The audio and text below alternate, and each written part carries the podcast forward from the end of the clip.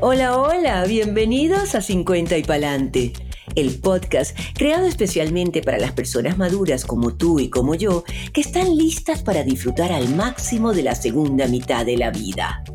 50 y Palante es el podcast donde encontrarás un espacio para abordar los temas que nos importan y afectan en esta etapa llena de desafíos. Soy Ileana Ketchum, autora del libro Vive la buena vida después de los 50 y tu anfitriona de 50 y Palante, donde junto con mis invitados tendremos una sola misión, no dejar que la edad nos detenga. Hola, hola, bienvenidos todos a 50 y Palante. Estamos en enero y esta es época de uno ponerse en forma sobre todo a nosotras las mujeres que sabemos disfrutar de la vida y que nos damos nuestros regalitos y nuestro cariño y a veces comemos, aprovechamos de comer esas cosas deliciosas que solamente suceden en Navidad y está bien. Pero bueno, ya es época como que, a ver, ¿qué, ¿cómo hacemos para volver a nuestro peso anterior o quizás quien quita conseguir ese peso tan ansiado. Y a veces lo más importante no es el peso, sino cómo nos sentimos, porque eso es lo que debemos buscar siempre, nuestro bienestar. Es por eso que hoy tenemos invitada a Carolina Baskley aquí en 50 y Palante.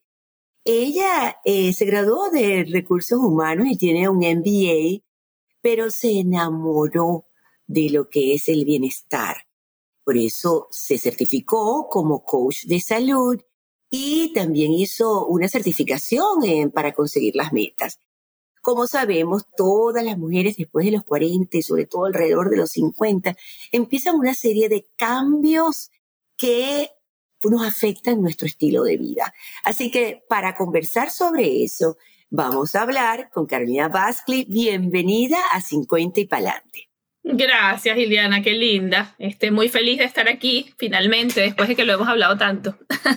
bueno, y a mí me encanta porque fíjate que eh, tenemos historia un poquito parecida, porque eh, a pesar de que mi background es en comunicación, en radio, en televisión, en publicidad, eh, también siempre he sentido una pasión por el bienestar, por el estar Bien, y es por eso que hago estos podcasts que pueden contribuir al bienestar de las personas, compartir con, con expertas en diferentes áreas del bienestar, porque el bienestar no solamente es salud, es muchas cosas, ¿no?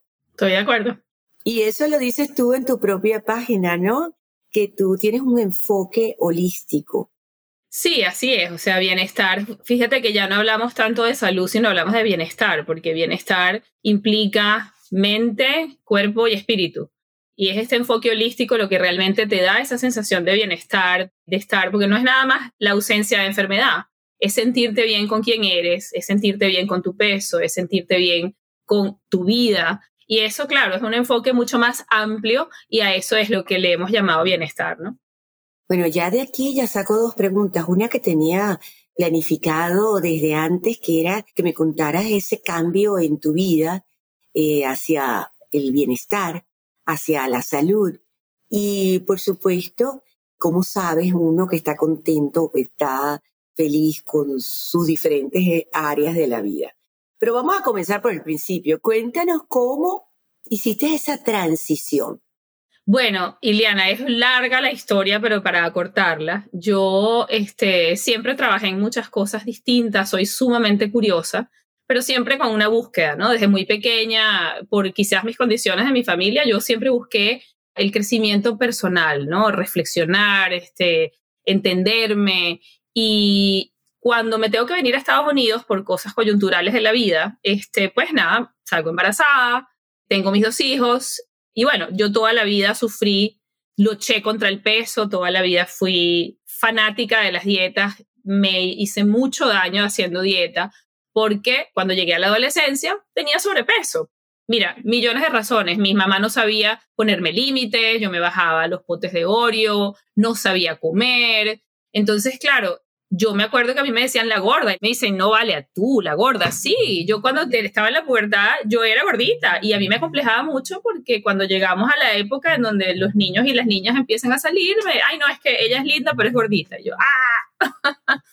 Entonces, bueno, empecé a no comer porque dije, yo voy a adelgazar como sea, como sea, como sea.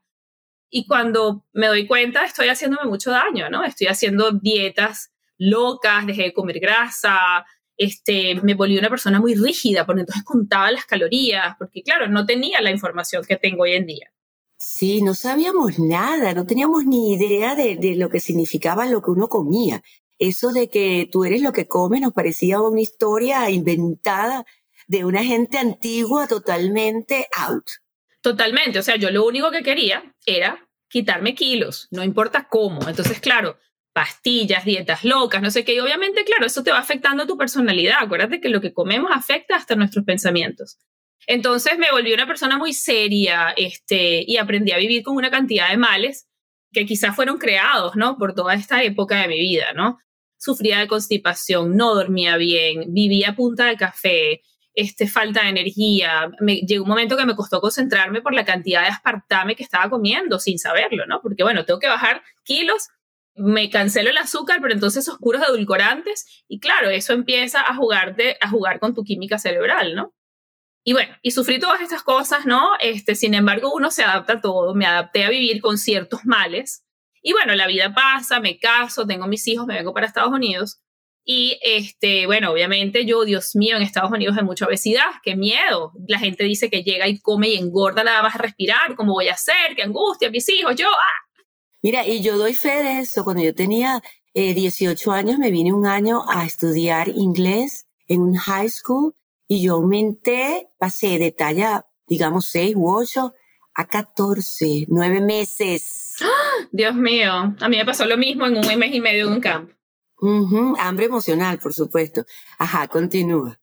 Entonces, bueno, eh, se me presentan como cosas de la vida. Yo estaba trabajando en una galería de arte y se me presenta esta certificación y yo, ay Dios mío, yo quiero hacer esto, lo quiero hacer, porque yo tengo que aprender a comer, yo tengo que aprender a comprar, yo tengo que aprender. Y bueno, me lo pongo a hacer de lado, ¿no?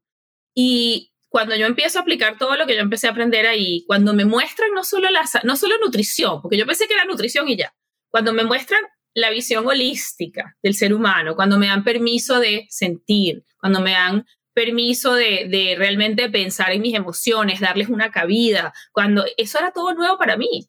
Entonces yo me enamoro perdidamente de la nutrición.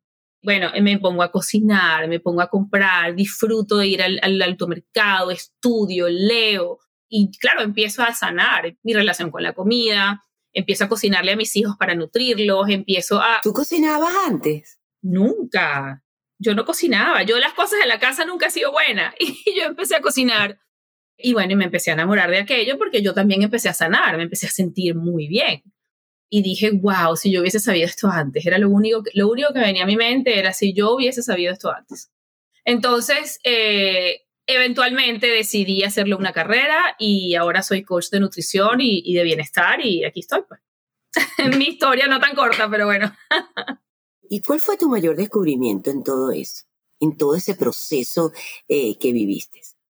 Bueno, fueron varios, o sea, desde el punto de vista psicológico, eh, que tu relación con la comida dice mucho y la manera, quién eres cuando comes dice mucho de quién eres tú tendemos a, comer para llenarnos la panza y eso no es, o para comer emociones, para comernos las emociones que nos queremos sentir y eso pues es un error.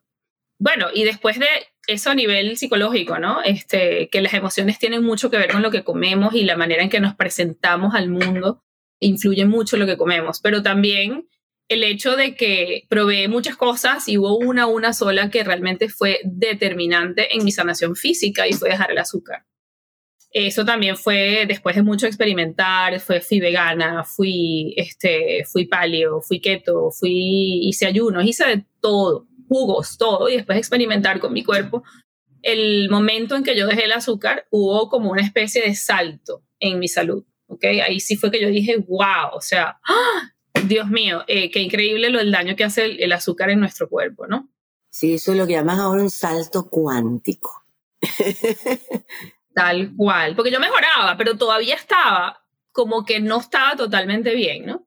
No, fíjate que nosotros somos ejemplos vivientes de lo que es eh, el comer, el, el alimentarse por sanar emociones, por llenar emociones.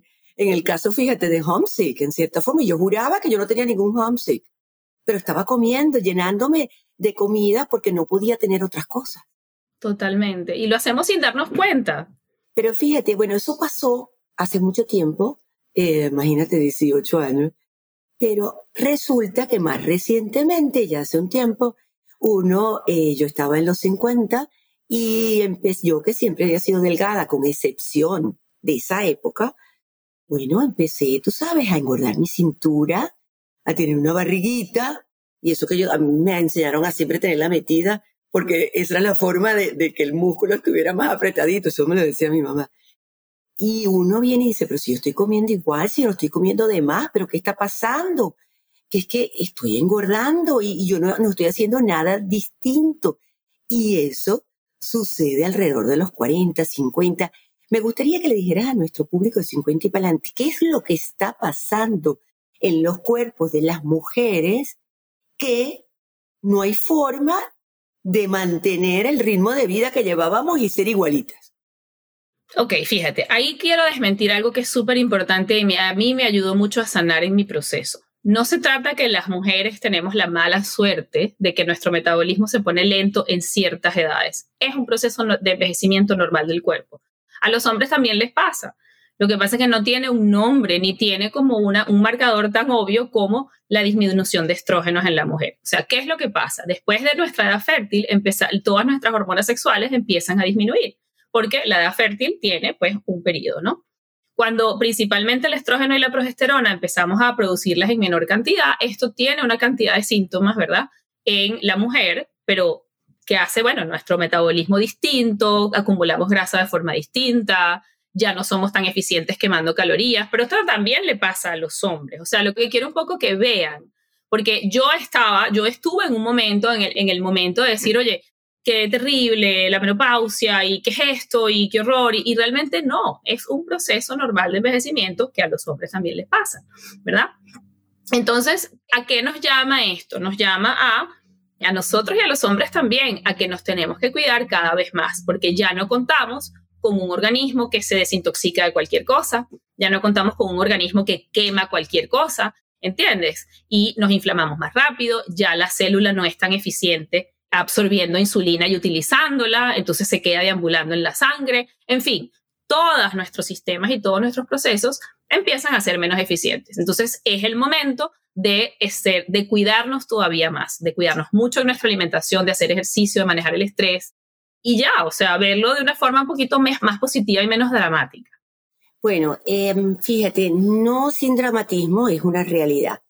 Nuestro cuerpo va cambiando y muchas personas, por supuesto, y me incluyo, yo también quería que no cambiara.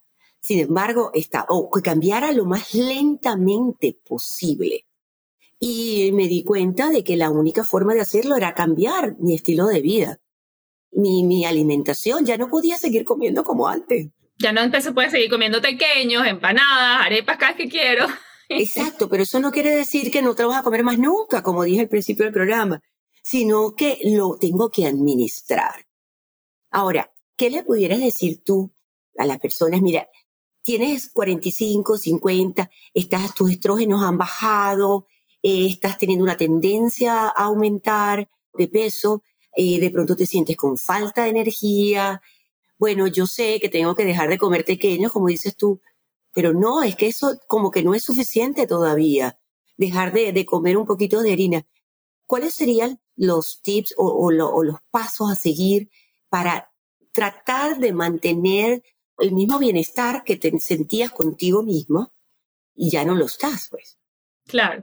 Bueno, importante la alimentación, ¿verdad? Este, hay algo muy, muy, muy importante que yo creo que es lo más importante en, en esta época de la mujer, que es controlar nuestro azúcar en la sangre. Es fundamental porque no es el pequeño lo que te engorda, el pequeño te da un, spike de insulina, ¿verdad? Que es lo que causa inflamación y es lo que hace que acumules grasa. Entonces tenemos que ser mucho más conscientes en qué es lo que comemos y qué cosas nos dan un pico de insulina y qué cosas no. Esto es lo más fundamental de todo lo que yo les pueda decir para mujeres que estamos entre 40, 50 y 60, eh, antes, empezando o después de la menopausia, ¿verdad? Mientras nuestra insulina esté más loca y los picos sean más altos, tenemos más riesgo de sufrir de diabetes, de, bueno, de resistencia a la insulina, que es lo previo, y de seguir acumulando esa grasa, porque mira, si nosotros no acumulamos grasa en nuestro cuerpo, no vamos a acumular grasa en nuestra área abdominal. Ahora, si nosotros acumulamos grasa, la primera área en donde la vamos a acumular a estas edades es en la parte abdominal. Entonces, también quiero que sepan que no es que tengo que calarme esta pancita si no estás conforme. Si no acumulas grasa, si tu cuerpo está lean, si está sin grasa extra, no se va a acumular ahí porque no va a haber. Entonces, claro, es fundamental también hacer ejercicio, porque en esta época empezamos a perder masa muscular. Muy importante y también porque, bueno, porque cuando hacemos ejercicio podemos regular mucho la ansiedad. Uno de los síntomas que suceden en estas edades por muchas razones, no solo desde el punto de vista físico, sino también desde el punto de vista psicológico, es una edad de cambios. Venimos de un de una vorágine, sobre todo las mujeres que tenían hijos o de, o de, o de trabajo y no sé qué, y de repente nos pausan. Y hay un, hay un efecto psicológico en nosotras. Entonces tenemos que manejar la ansiedad no solo desde el punto físico y de alimentación, sino también desde el punto de vista psicológico. Por ejemplo, ir a terapia es algo que yo aconsejo mucho, tener un coach, tener alguien con quien hablar. Pero cuando nosotros no hacemos este tipo de cosas, no hacemos ejercicio, no tenemos con quien hablar y estamos solas en nuestra cabeza, nos empieza a dar este, picos de cortisol. El cortisol es la hormona del estrés y el cortisol solo, solo es capaz de subir el azúcar es capaz de desregular todas tus hormonas. Entonces, ser mindful, ser conscientes de estas cosas, ser compasivas con nosotros y entender que estamos pasando es por un momento que requiere de, bueno, de cuidarnos de nuestra alimentación, de realmente hacer ejercicio. Me imagino que algunas dirán, no, hacer ejercicio, nunca he hecho ejercicio cuando digo hacer ejercicio no quiere decir ir al gimnasio y volverme triatlonista o no, ir al gimnasio todos los días tres horas, no. Significa empezar un hábito, ¿verdad? De mover el cuerpo y poco a poco ir incrementando, ¿verdad? Con mucha gentileza, ¿ok? Sin castigarnos. Este, pero es fundamental. Tomar agua es otra cosa demasiado importante. O sea, estar deshidratadas eh, nos puede hasta deprimir. No, y a veces uno confunde la sed con, con el hambre. Totalmente. Crees que tienes hambre y, lo que tenías era sed. Claro, y lo que hablamos de comernos nuestras emociones. Cuando te digo tener un coach, tener una terapia, ¿por qué? Porque tenemos que aprender a diferenciar cuando tengo hambre física real, que necesito nutrientes, y cuando me estoy comiendo mis emociones porque son demasiado abrumadoras y no las puedo, me, sobrepasan, ¿no? Entonces ahí, este, un poco también eso es importante. Y bueno, eh, no sé si ya lo dije, pero el tema de del azúcar es fundamental, ¿no? Bueno, sí, definitivamente, como tú dices, uno de las, los pasos es estar consciente de lo que comes. Para saber, para poder cambiar, tienes que saber primero qué es lo que estás haciendo. A veces uno ni se da cuenta qué es lo que estaba haciendo porque uno, bueno, come, es tan rutinario, uno, una cosa tan automática, qué es lo que, lo que sacas, lo que siempre has comido. Y como dijimos, esta época es de cambios en todos los aspectos de la vida, porque no solamente a nivel físico, sino a nivel eh, de relaciones, de rutinas hay muchos cambios a nivel de alrededor de, los 50, pero estar consciente de la alimentación es número uno y darnos cuenta de que de pronto estamos comiendo demasiado azúcar y que no nos damos cuenta porque está escondida en muchísimas las harinas, por supuesto. Cuando hablamos de harina, eso es azúcar en las bebidas, en la mayoría de las bebidas que podemos comprar en la calle, pues, ¿no? A menos que sean totalmente naturales y acabaditas de hacer bueno, y en, y en muchísimas cosas es tan adictiva que no nos damos cuenta, pero ¿cómo podemos hacer si lo primero que tenemos que hacer es quitarnos el azúcar para por lo menos regular un poquito eh, nuestro metabolismo, nuestra energía, nuestra manera de seguir activas con energía y también con el peso que queríamos? ¿Cómo hacemos para desintoxicarnos, para quitarnos ese azúcar que es tan difícil, porque mira, uno le provoca eso de, ay, qué rico, pero un, dulcito, déjame, sobre todo después de las comidas, mira, eh, no, me voy a comer, o sea, para endulzarme, para que me quede un sabor dulce en el paladar. Y por supuesto, las meriendas. Bueno, lo que pasa es que fíjate, hay que hacer la diferencia entre azúcar y carbohidrato, ¿no? No estamos diciendo que no vas a comer carbohidratos. Hay maneras de saciar esa necesidad de dulce de una forma más sana, ¿ok? Escogiendo mejor tus carbohidratos. Pero es muy distinto comerte una papa dulce que de repente comerte un pedazo de torta porque tienes esa necesidad de dulce. Porque si algo real de cuando viene esta disminución de hormonas, es que nos dan más ganas de comer azúcar. Es cuando nos hace más daño y es cuando más nos provoca, por lo que te dije que la célula ya no es tan eficiente utilizando la insulina. Entonces nos da picos de insulina y no hemos hecho nada. Entonces eh, es súper importante, lo reitero, que estén conscientes de lo que comen y, este, en relación a, su azúcar, ¿no? Este, lo otro que te quería decir era, hay técnica para dejar el azúcar. Bueno, una, una de las técnicas más importantes es hacer mi programa, este, y otra puede ser algo que yo dije en el evento donde tú estuviste. El vinagre de sidra de manzana ayuda mucho a regular el azúcar. ¿Y eso está comprobado, Carolina? Mira, estas cosas, muchas están, hay estudios no comprobados, o sea, por ejemplo, si el aceite de coco es bueno o no, hay estudios que dicen que sí, hay estudios que dicen que no. Yo te digo desde mi experiencia, desde lo que yo he probado y lo que a mí me ha funcionado, quizás es anecdótico, ¿verdad? No creo que en este momento hayan estudios que lo afirmen o que estudios serios y suficientemente grandes como para decir sí, el vinagre de manzana este, baja te ayuda a regular el azúcar. Pero yo lo he experimentado y ya para mí eso es suficiente. ¿Y con tus clientes has, sentido que el tomarse en la mañana en ayuna el agua con una cucharadita de vinagre eh, te puede ayudar a bajar el azúcar. O sea, no te baja el azúcar, no, realmente no te baja el azúcar, te quita el deseo de comer. Lo que controla es el antojo, no te baja el azúcar, lo que controla es el antojo. Entonces, tienes un impulso muy grande de ir a comerte la torta a las 3 de la tarde, a las 4, y bueno, toma una cucharadita de vinagre de manzana, a mí me ha funcionado y lo vas a poder controlar. Y bueno, y si no lo puedes controlar esa vez, no importa, vas y te comes la torta, pero es algo que te va a ayudar muchísimo. Una pregunta, disculpa, para estar claro. Entonces tú dices, por ejemplo, tómatela en ayuna un vasito de agua con una cucharita de vinagre de manzana. Y en la tarde, si te dan esos antojos, la cucharita sola. O la cucharita sola o la cucharita con un poquito de agua. O sea, mira, en la mañana, recién despertada, te va a ayudar a desintoxicar y te va también a ayudar a la salud de tu flora intestinal porque el vinagre, de sidra de manzana es un fermentado, entonces tiene probióticos, ¿verdad?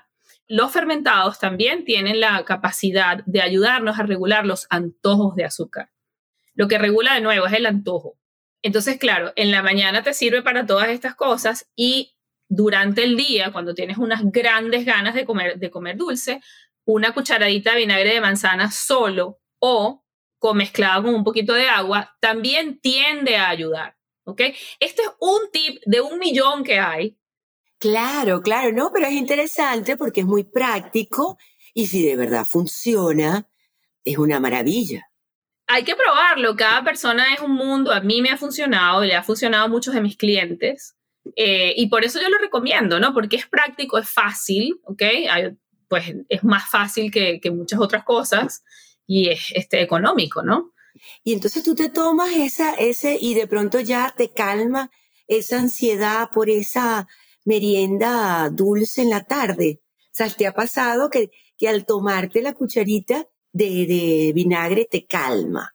Te ayuda. O sea, hoy en día yo sé comer tan bien que a mí eh, esos cravings de azúcar ya no me dan, ¿ok? Pero me dieron toda mi vida.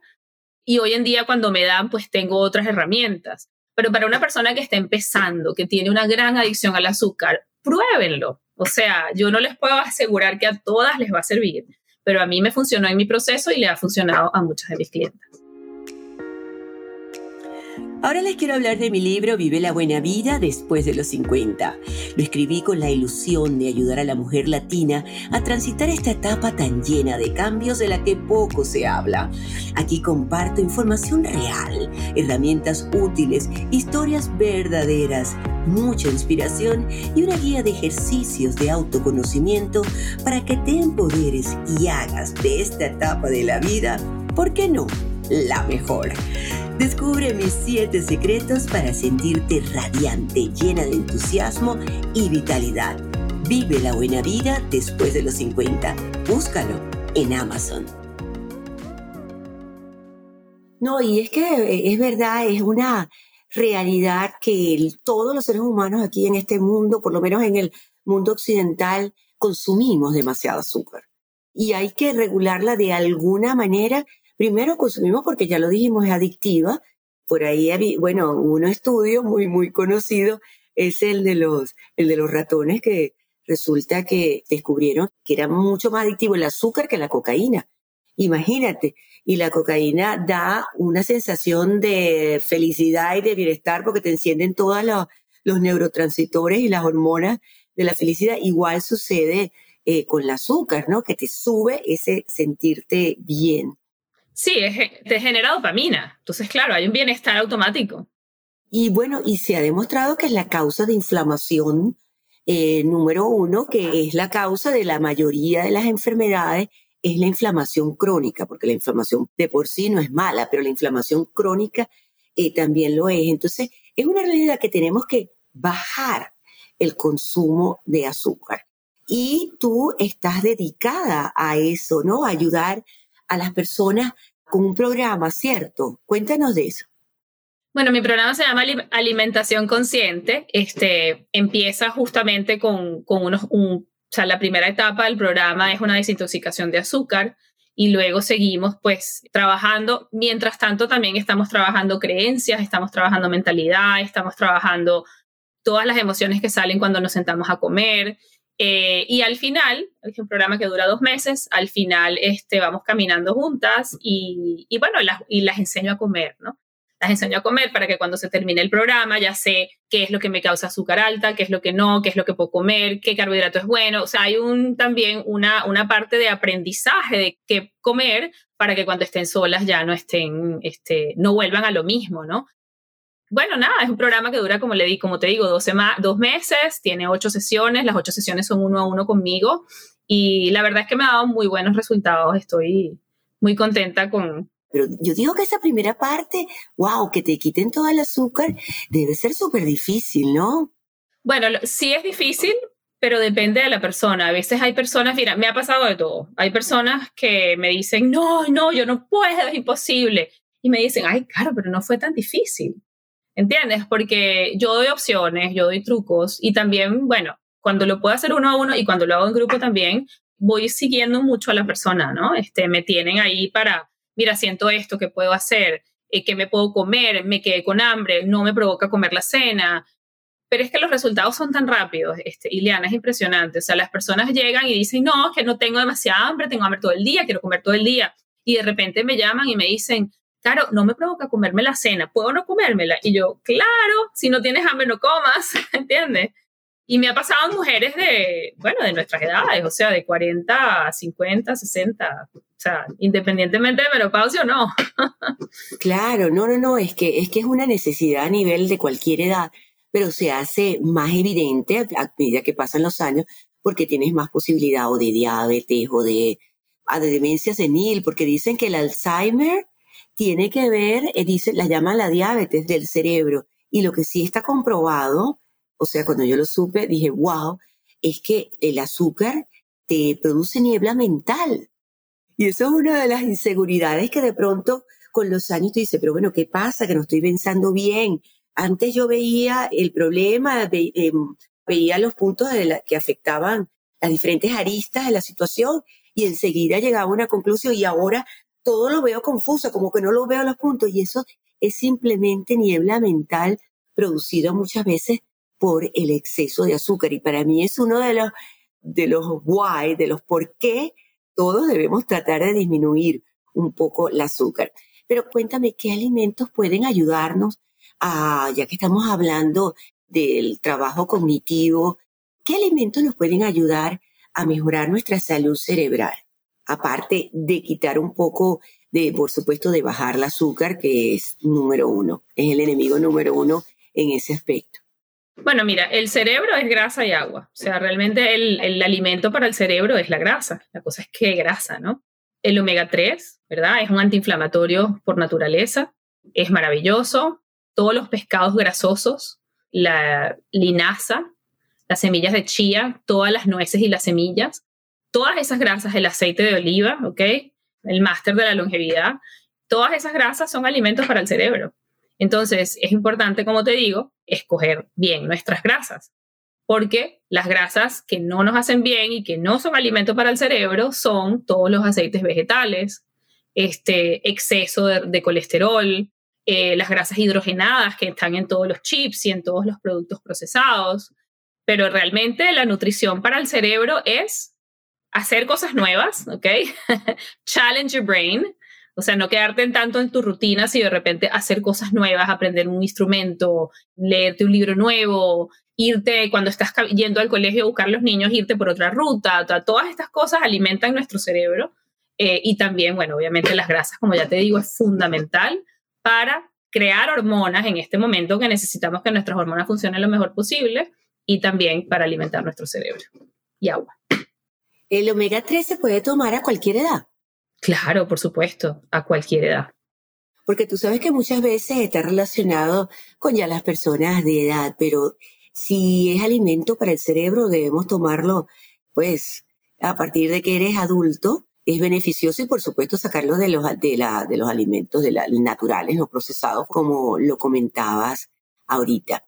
Entonces, decimos que lo primero es bajar, ya que estamos hablando de nutrición, bajar los azúcares procesados, que se dice harinas, postres, pasta. Azúcar aislada, toda la azúcar añadida. Sí, los jugos esos que uno cree, ay, mira, estos son healthy. Unos jugos verdes y voltea y ves que tiene no sé cuántos porcentajes de azúcar y 20 gramos de azúcar. ¿Qué es esto? Claro, y, y, no tienen azúcar añadida, pero eso es importante. O sea, las frutas son una gran fuente de azúcar. O sea, nosotros tenemos que saber escoger las frutas que comemos y comer frutas enteras. O sea, no le recomendaría a nadie que haga un jugo de frutas, porque el jugo de frutas va a tener una concentración muy grande de azúcar que, este, aunque las frutas son buenas, pues te va a dar un pico de insulina, que es lo que estábamos hablando al principio. Sí, hay que acostumbrarse a comerse la, la fruta entera en pedacitos que tiene la fibra y que no es lo mismo como dices, yo voy a hacer un batido de lechosa o vamos a hablar de naranja. ¿Cuánta naranja necesito para hacer un jugo? Eh, como tres, creo, por cada, para, para un vaso. Y en cambio tú te comes una, tú no te comes tres naranjas. Por lo general no. sí. Y eh, además de, de, bajar, ¿qué debemos aumentar? Porque hemos hablado de, de lo que es bajar los carbohidratos procesados, el azúcar, ¿Qué debemos aumentar? Eh, y de las grasas buenas, que debemos aumentar el consumo de grasas saludables, como lo hablaba. ¿Qué otra cosa? Debemos aumentar el consumo de proteína. Claro, aumentar o disminuir depende de la persona, ¿no? Pero tenemos que estar muy atentas porque cada quien tiene una forma de comer distinta. Pero tenemos que estar muy atentas a, este, a la cantidad de proteína que estamos comiendo. Como te comenté anteriormente, es, es una edad en donde tendemos a disminuir nuestra masa muscular. Entonces tenemos que cuidarla mucho. De comer proteína tres veces al día, una porción, no tiene que ser media vaca, ¿verdad? Pero una porción es ideal. Y mínimo dos veces al día es lo que yo recomiendo, ¿no? Otra cosa importante es eh, cuidar nuestra salud ósea, ¿verdad? Porque eh, también pues tendemos a la descalcificación. Entonces yo recomiendo pues o estar muy conscientes de los alimentos que tienen calcio, como por ejemplo la espinaca, y hojas verdes, etcétera, y consumirlos regularmente y bastante, o sencillamente suplementarnos también es válido. ¿Okay? Claro, todo lo que digo, por favor, háblenlo con sus médicos, porque una de las cosas que, este, aunque, aunque aplique para casi todo el mundo, yo, por ejemplo, me hago un examen anual de sangre, ¿verdad? Y ahí yo tengo mis niveles de calcio, mis niveles de, de todos los minerales, magnesio, zinc, todo, ¿verdad? Y ahí yo realmente puedo hacer un plan de suplementación acorde a, a mis necesidades. Eso es bien importante. Entonces, eh, si no están comiendo nada de calcio, pues yo sí me suplementaría. Eh, y si ya están consumiendo calcio, antes de agregar más, pues me haría un examen de sangre donde vea cuáles son mis valores.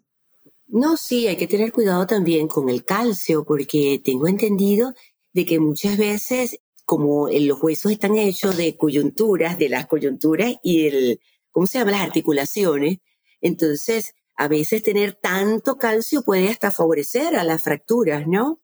Totalmente, y también puede causar piedras en el riñón. Entonces, por eso te digo, o sea, algo estándar podrían ser 1250 miligramos al día, pero de nuevo, hay que ver cómo están tus valores antes de empezar a suplementarte sin, sin saber, ¿no?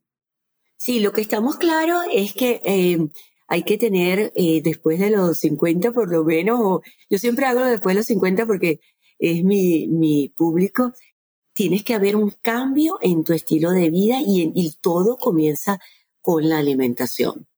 Tiene que haberlo para poder nosotros tener una vida en bienestar y volvemos otra vez al inicio.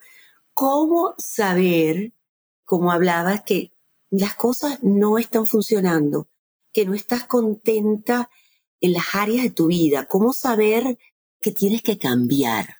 ¿Qué es lo que te hace ver? Porque hay mucha gente que dice, mira, no, es que yo, pero no, no lo motiva a cambiar. ¿Cómo llegar a ese momento de decir, vamos a cambiar? Bueno, yo creo que eso es pura autorreflexión, ¿no? O sea, realmente sentarte contigo misma, Puede ser con la ayuda de un coach como yo, puede ser con la ayuda de un terapeuta, o sentarte tú misma en tu meditación diaria o sencillamente en contemplación y hablarte. Realmente estoy contenta estoy contenta con quién soy, estoy contenta y ver las áreas distintas, áreas de tu vida, el área financiera, el área de pareja, el área de amigos, o sea, y entendernos como seres complejos que somos. No somos, no tenemos una dimensión. El ser humano es muy complejo, tenemos muchas dimensiones. Y en esas dimensiones, algunas, que, las que te nombré, que son solo algunas, en cuáles estoy contenta y en cuáles no, en cuáles puedo hacer algo para mejorar, ¿verdad? Como te digo, creo que hay, una parte de autorreflexión, de honestidad contigo misma que es sumamente importante. Y parece mentira que hasta no hace mucho un médico solamente veía digamos, si te dolía el oído, era, te miraba solamente el oído y no te preguntaba mucho más, ¿no? Cuando hoy en día eh, estamos, bueno, conociendo que todo nuestro bienestar depende de todas las áreas, hasta la parte financiera, que tú dirás, pero bueno, pero ¿por qué? Si la financiera, ¿qué tiene que ver? Y resulta que te puede causar un estrés que es el origen de todo, digamos, los males o los malestares que tiene. Claro, Fíjate, Ileana, que una de las cosas que yo me he dado cuenta con todos estos años que tengo haciendo esto es que, eh, y por eso le puse a mi, programa alimentación consciente, porque de repente la persona llega a mí y me empieza a decir, no, no aguanto, no aguanto los cuellos de azúcar, necesito, no, no puedo, no puedo, no puedo. Y realmente cuando empezamos a, a registrar y a registrar y a registrar, nos damos cuenta que, que el problema viene de un estrés financiero, que no tiene nada que ver con sus ganas de comer azúcar o no. Entonces, por eso te digo que es tan importante que entenda, nos entendamos en nuestra complejidad como una red, ¿verdad? De dimensiones que tenemos y entender que somos un sistema que por lo tanto todo influye a otras cosas, ¿no? Y llegar a la raíz de eso para realmente sanar desde adentro, o sea, desde y de forma permanente. Fíjate que tenemos algo a nuestro favor y es que en esta parte ya cuando tienes como, vuelvo a la edad un poco, ¿no? Porque a mí, yo siempre hablo de 50 porque, bueno, fue cuando me tocó emigrar, entonces una serie de cambios antes y después entonces, para mí es un número eh, que, que, marcó eh, una diferencia en mi vida. Y lo bueno es que tú tienes una conexión mucho más intensa o importante con tu espiritualidad, lo que te permite reflexionar sobre eso que estábamos hablando, que estabas hablando, de qué es lo que está pasando en mi vida, qué es lo que está afectando. No solamente es que tengo unos kilos de más, o no solamente que tengo poca energía, o no es solamente que me falta, eh, que estoy adicta al azúcar, sino que todo viene muchas veces por una, un origen, una raíz del problema que no tiene que ver exactamente con el síntoma. Ese es simplemente un síntoma y eso nos permite entender que a lo mejor anteriormente no estábamos preparados para eso. Sabes que esto es una, un buen punto de reflexión, reflexionar sobre qué es lo que hay en tu vida, qué es lo que está pasando y qué es lo que, lo que está ocasionando una y otra, ¿no? Mira, yo soy fiel creyente de que casi todo tiene una raíz emocional, ¿no? Por no decirte todo. Entonces, eh, justamente es lo que tú dices, ¿no? A veces el y reconocerlo. Mira, una de las cosas que a mí me, me parece que es más difícil es poder ver, poder tener la conciencia de que ese cambio de carrera o esa decisión o venirte para Estados Unidos pues afectó de repente tu salud, o afectó tu, tu equilibrio, o afectó que se te está cayendo el pelo. O sea, en muchas ocasiones, Ileana, las personas no lo vemos. No lo vemos y decimos, no vale, no fue eso, yo estoy perfecta, yo emigré y a mí no me importó, yo feliz.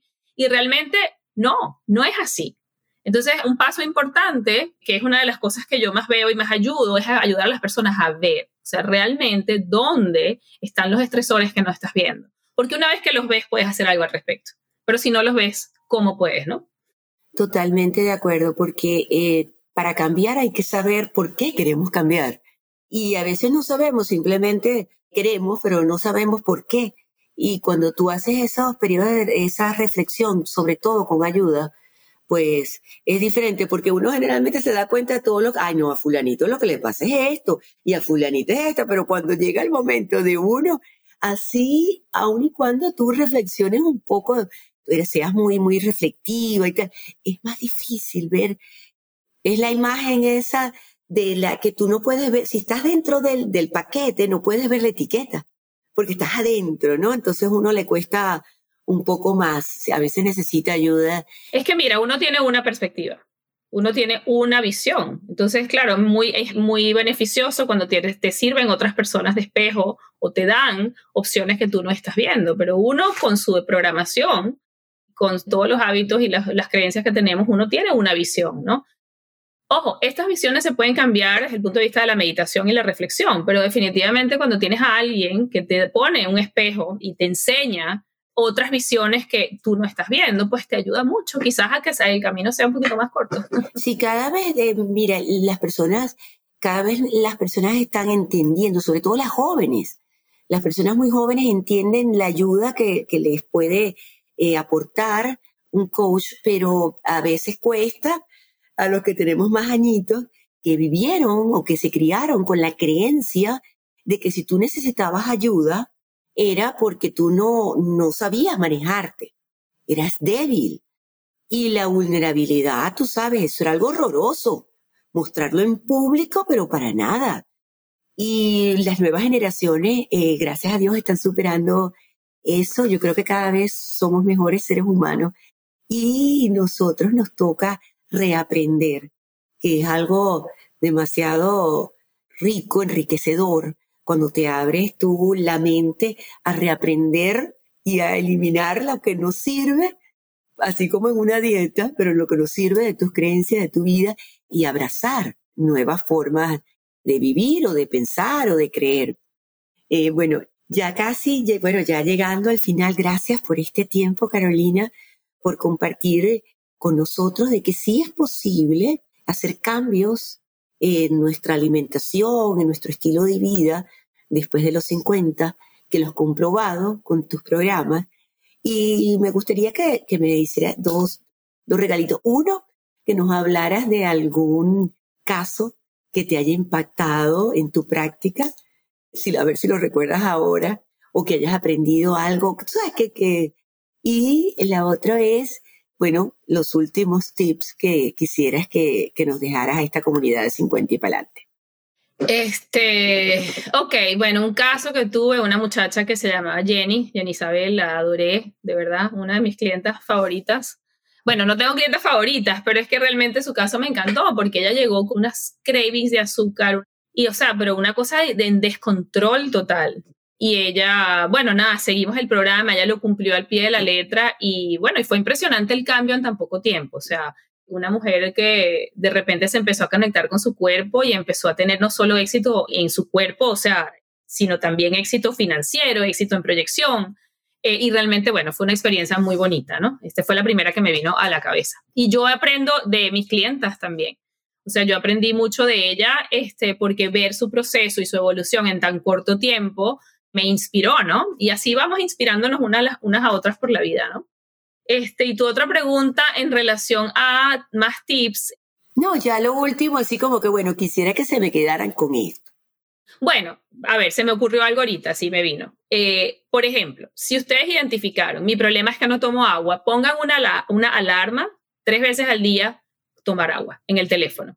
Tomar agua en la mañana, tomar agua en la tarde, tomar si el problema de ustedes es que son overthinkers, que piensan demasiado, entonces pongan una alarma tres veces al día o dos veces al día que diga este, calmar mis pensamientos o meditar un minuto.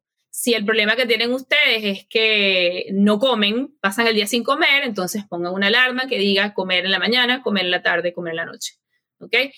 Estas alarmas nos quitan la responsabilidad de tener que estar pendiente, ay, no lo hice, no lo hice, no lo hice. Y es un recordatorio fácil, práctico, eso es lo que me gusta, de recordar hacerles algo que ya saben que tienen que hacer y que les va a hacer bien.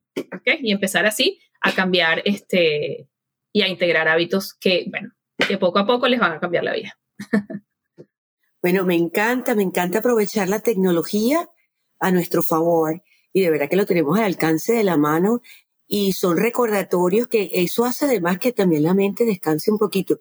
Comentaste el overthinking, pero no me tengo que estar pendiente de que tengo que tomar agua porque ya tengo mis recordatorios. Y puedes ocupar tu mente en muchas otras cosas más interesantes porque al final de cuentas lo que te estaba era preocupando.